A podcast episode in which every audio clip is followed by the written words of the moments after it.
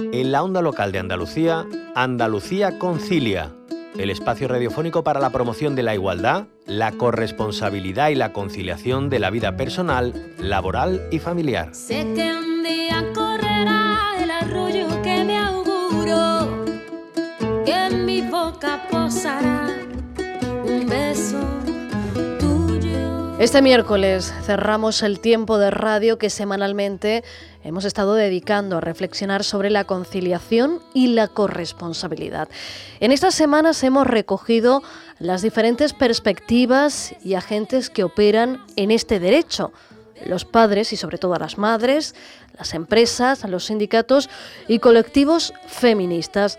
Hemos conocido buenas prácticas de conciliación en el mundo rural, en el emprendimiento, experiencias de autogestión de recursos para poder conciliar como las guarderías o por ejemplo el catering de la Federación de Mujeres del Área Rural del Campo de Gibraltar. Hoy, para cerrar, queremos fijarnos en el impacto que tiene la conciliación eh, de la vida familiar, laboral y personal en otro de los elementos fundamentales de esa conciliación, los menores, el impacto que tiene para los hijos e hijas. Y para ello hablamos en los próximos minutos con el delegado en Andalucía de Save the Children, Javier Cuenca. Bienvenido a la onda local de Andalucía. Hola, buenas tardes, ¿qué tal? Bueno, ¿por qué es importante la conciliación desde la perspectiva y la vivencia de los hijos e hijas? Bueno, la conciliación tiene varias, varias variables, ¿no? Por un lado, mm, es una cuestión que ayuda a la crianza, ayuda a la familia a la, a la crianza. Eh, es una cuestión también que está muy determinada por factores socioeconómicos. El concepto de conciliación no es el mismo eh, en familias que tienen, digamos, rentas altas, ¿no? Y que, y que viven de una manera desahogada, que que en familias que tienen dificultades. Eh, y bueno, en realidad la conciliación lo que debería ser es una política, ¿no? Para, para muchos niños y niñas la conciliación tiene que ser importante por ese tiempo que pueden estar con sus padres, con sus madres, eh, pero también lo que tenemos que tener claro es que las familias deben de destinar un tiempo al trabajo, un tiempo al estar con los niños y con las niñas, y lo que tenemos como sociedad es que asumir que, la conciliación debe ser algo que no se tiene que negociar, ¿no? Y algo que debería de, llegar a todas las familias de la misma, de la misma manera, independientemente de las posibilidades Mm, que una familia tenga, pues, por esos determinantes socioeconómicos. Eh, Javier Conca, una cosa que hemos escuchado mucho en estas semanas, hablando sobre todo con madres, que son las que eh, bueno, más están atravesadas por, esto de la conciliación, porque seguimos viviendo en una, en una sociedad que, delega los cuidados sobre todo en las mujeres, y nos decían, eh, vivimos en una sociedad que nos exige que trabajemos como si no tuviésemos que criar y que criemos como si no tuviésemos que trabajar. Eh, ¿Cómo se, alivia esto? ¿Cómo se crea nuevos, nuevos paradigmas, nuevos parámetros para, para que la conciliación sea real y ese apego en la crianza se pueda dar? Bueno, es una cuestión claramente, como tú dices, eh, atravesada por una, por una brecha de, género muy clara desde hace mucho tiempo. ¿no? Normalmente las madres, las mujeres son las que han sacrificado su, vida profesional por, por, el cuidado de los hijos e hijas.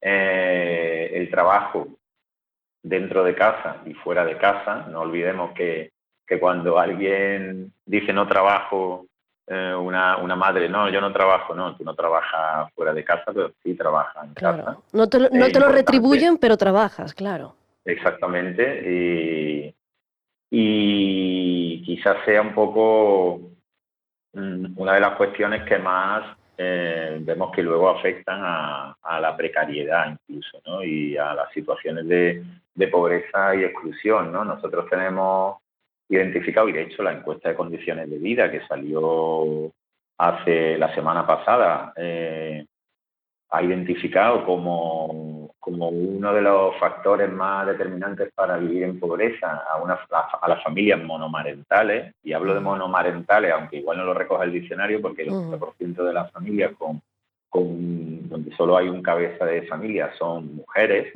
son madres, mm, en un, 40, un 44% de estas familias, un 44% de estas familias viven en situación de pobreza. Eso es una situación inadmisible, ¿no?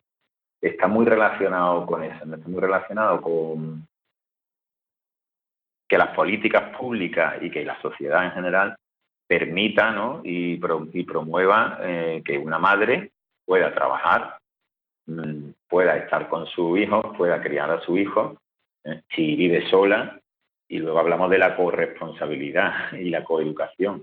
¿no? Eso es un tema que, bueno, que se tiene que trabajar desde, desde que bueno, desde que los niños son pequeños, lo primero, y los niños y las niñas para, para ellos, para que ellos entiendan, y con las familias, desde luego, cuando, y para las familias, desde luego, cuando, cuando están, bueno, con familias nosotros intentamos trabajar siempre una corresponsabilidad, cuando trabajamos talleres de educación positiva, de conciliación, de, de parentalidad positiva, ahí también los padres, que hay que decir que no son los que más asisten, sí. que, sí que tienen, necesitan entender eh, que, tienen que compartir y que responsabilizarse de la misma manera, ¿no? Que ¿Y eso cómo se hace? Porque dice, tienen que entender. Eh, en la teoría parece que todas, todos entendemos que tiene que ser así, pero eso en la práctica, ¿cómo lo conseguimos? ¿Cómo conseguimos que vayamos cambiando también nuestro marco teórico, nuestra forma de pensar?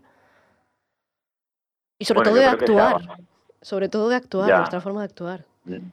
Sí, sí, sí, sí, yo creo que se ha avanzado, ¿eh? yo creo que se ha avanzado, pero si miramos hacia atrás, pues no sé, unas décadas, los que somos un poco más mayores o, la memoria un poco eh, de, los avances sociales, ¿no? Y de los logros en derechos individuales y colectivos y las medidas también políticas, ¿no? Encaminadas a favorecer esa bueno, o a reducir esas inequidades ¿no? de, género. Van, van avanzando, pero es verdad que poco a poco, ¿no? Y siempre se necesita hacer mucho más. ¿Qué pasa? Que a veces no sabemos tanto si es el propio, la propia sociedad la que, la que debe, la que debe cambiar o deben ser las propias políticas eh, y los propios posicionamientos ¿no? y medidas eh, que, también van acompañadas muchas veces de recursos y de inversión por parte de las políticas públicas para, favorecer eso, pero también las empresas. Las empresas eh, tienen que entender que, bueno, que, lo que deben de favorecer es pues que estas medidas sean equitativas. Eh, que es un cambio cultural también, no solamente tema de conciliación, tema de corresponsabilidad, nosotros hablamos mucho en Save the Children cuando la reciente aprobación, aunque no tenga mucho que ver, ¿no? de la Ley Orgánica de Protección de la Infancia contra la Violencia. ¿no? Decimos, bueno, es que la violencia contra la infancia todavía muchas veces se concibe como algo que culturalmente es difícil de cambiar. Mm. La violencia machista hace 40 años, desafortunadamente sigue existiendo, pero hace 40 años es que ni se hablaba de eso. son cambios culturales que necesitan mucho tiempo yo estoy seguro que avanzando se, se conseguirá llegar a más. Cada vez hay más parejas que, que comparten las tareas del hogar, la corresponsabilidad, que son conscientes de que la conciliación es un derecho y una y una necesidad de una situación que va a favorecer mucho más la crianza de su hijo, el desarrollo de su hijo e hija, la convivencia. Pero bueno, es difícil luego, también la, la sociedad nos impone unas limitaciones mmm, por nuestros horarios, por cómo nuestra o cómo las empresas funcionan y hay mm. muchas empresas que también han avanzado mucho, no, no, solamente que no. Pero, pero es un tema pues que tiene que haber una conciencia de mm, quizá tengamos que parar un poco a reflexionar y ver qué necesitamos para, para avanzar un poco más rápido. Eh, Javier Cuenca, en este tiempo de, entrevista nos ha dicho en varias ocasiones, bueno, es que eh, la conciliación no es igual eh, para todas las personas y, depende mucho de la situación socioeconómica que vivan las familias o que viva la madre, eh, el padre. Y claro, también nos hablaba del marco normativo. En este sentido, ¿qué pueden hacer las normas? ¿Hay que apostar más por unos cuidados públicos, por ejemplo? Bueno, mira, nosotros en Save the Children hicimos un análisis también en el mes de junio sobre el coste de la crianza en España y en Andalucía, ¿no? Ya lo hicimos en 2018, ¿no? ¿Cuánto le cuesta a una familia criar a un niño? lo hicimos mm, dividiendo un poco por franja de edad y lo hicimos dividiendo un poco por, por las dimensiones, ¿no? De qué es lo que significa o de qué, en qué se gasta la familia el dinero para, para su hijo. Alimentación, ocio, eh, educación, eh, todo lo que todo lo que un niño y una niña pues suponen ese coste. Eh, de 0 a 3 años y de 4 a 6 el gasto más elevado de la familia es el de conciliación. ¿Es el de conciliación? Exactamente. Esa partida incluye la educación de 0 a 3 años, que como sabéis no es, no es obligatoria de 0 a 3. Tampoco lo es de 3 a 6, pero de 3 a 6 años sí están, mm, vamos, creo que el 98 o el 99% de, de niños y niñas los que están en, la, en, esa etapa de infantil, ¿no? Eso incluye el 0 a 3, el 0 a 3 años y los cuidados privados, ¿no? Entonces, para nosotros la estimulación temprana de niños y niñas tiene una importancia fundamental. Contribuye a facilitar la participación laboral también de los padres y las madres. Hay familias que no llevan a su hijo a la escuela infantil porque tampoco entienden la importancia de que en un desarrollo temprano de los niños y niñas, de 0 a 3 años, se forma el 80% del cerebro de, de, una persona. Eh, nosotros abogamos aparte de por, de porque esa educación 0 a 3 eh, llegue sobre todo a los que no llegan o a los que no llegan apenas, ¿no? Mm, porque también tenga una, un enfoque de pedagógico de calidad, porque existe, ¿no? O sea, que no nos quedemos en ese término que decimos de guardería, ¿no? Para guardar a los niños, sino que haya también una serie de... De formación, de, estímulos, ¿no? Exactamente, porque es precisamente en esa, en esa edad, como te decía, cuando se forma el... Eh, bueno, y el desarrollo de, los niños tiene ahí un, un impacto mayor, ¿no? Entonces, ¿qué se puede hacer? Pues yo te, pues yo te diría, pues fomentar esa esa educación 0 a 3 de calidad. No tanto, nosotros no somos tan, desde soy de Chile, tan, eh, no estamos tan a favor de la gratuidad universal, ¿no? Pues entendemos que hay, pero sí mm, que llegue a todos los sitios donde no hay, ¿no? o sea, favorecer a las personas que no tienen ese acceso, eh, Exactamente, y que normalmente y que normalmente son las familias con menos recursos. Las familias sin recursos si es verdad que no tienen que pagar en las escuelas públicas, pero no hay suficientes escuelas públicas para toda esa familia eh, sin recursos.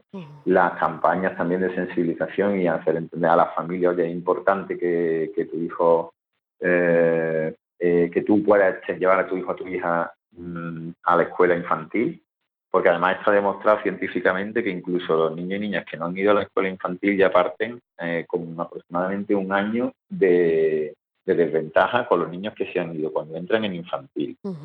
¿eh? Y luego el currículum se va arrastrando muchas veces la pues esa falta de, de, desarrollo y de aprendizaje y demás, sobre todo también que las familias no pueden acompañar a su hijo en los procesos educativos muchas veces eh, también desde fuera, ¿no? Porque al final también es una cuestión de recursos si tú, si tú bueno, tienes tu propio recurso en casa y también fuera. ¿no? hablábamos también la de, de cuidado fuera del sistema educativo. Entonces, es complejo, pero sí es verdad que, mm, que también está atravesado por una cuestión social, ¿no? Y, y nosotros entendemos que cuando hablamos de, de políticas de, conciliación, pues no podemos primero desvincularla de lo que del coste de la crianza de una, familia. Y, luego que bueno, que entender que, también eso de poder llevar a tu hijo a una escuela infantil puede favorecer también a una familia que pueda eh, pues activarse mucho más en el mercado laboral o, o seguir o, seguir trabajando incluso, ¿no? Muchas veces, pues, como te decía antes, muchas veces algunas familias, pues, mm, dejan de trabajar, pues, porque al final eh, les cuesta más la escuela infantil a lo mejor que, claro. que a lo mejor el trabajo que están teniendo. Bueno, pues hoy queríamos analizar la, realidad de la conciliación, de la corresponsabilidad, pero en esta ocasión no mirando cómo eh, perjudica al conjunto de la familia o, cómo eh, es un reto para los padres y madres, sobre todo para las madres. Hoy queríamos hacerlo desde los niños, desde la infancia, desde las niñas, desde cómo lo viven y cómo afecta a su desarrollo. Y lo hemos hecho con Javier Cuenca, delegado en Andalucía de Save the Children. Javier Cuenca, gracias por habernos acompañado. Muchas gracias a vosotros, como siempre. Un saludo. Una producción radiofónica de la Onda Local de Andalucía para EMA RTV, con la colaboración de la Consejería de Igualdad, Políticas Sociales y Conciliación de la Junta de Andalucía.